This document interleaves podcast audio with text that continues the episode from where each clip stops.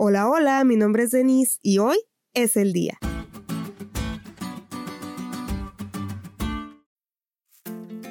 Alguna vez escuché una frase que decía más o menos así.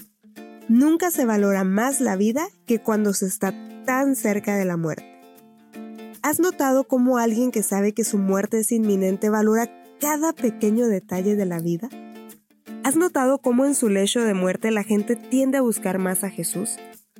En la lección de hoy leíamos el relato de un hombre que luchó contra el mensaje de la justificación imputada, es decir, contra el mensaje de la justificación por la fe.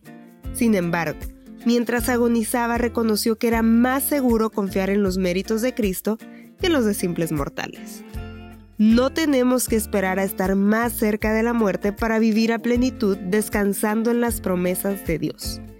En palabras de la lección, hay muchos que al acercarse al final de su vida miran hacia atrás y ven cuán vanas, cuán inútiles son sus obras para ganar la salvación ante un Dios santo y por lo tanto, cuánto necesitan de la justicia de Cristo.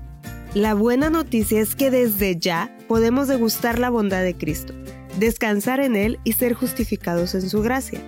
No es necesario esperar el último suspiro para aprender a vivir en los brazos de Dios a plenitud.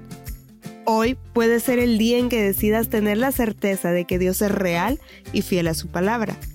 Hoy, si tú te lo permites, es el día de probar y ver lo bueno que es Jehová.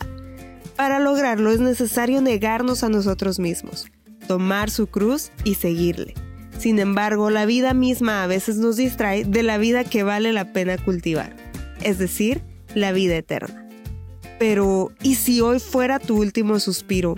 ¿No creerías? ¿No descansarías en sus promesas?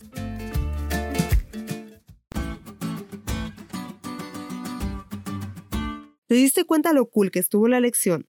No te olvides de estudiarla y compartir este podcast. Es todo por hoy, pero mañana tendremos otra oportunidad de estudiar juntos.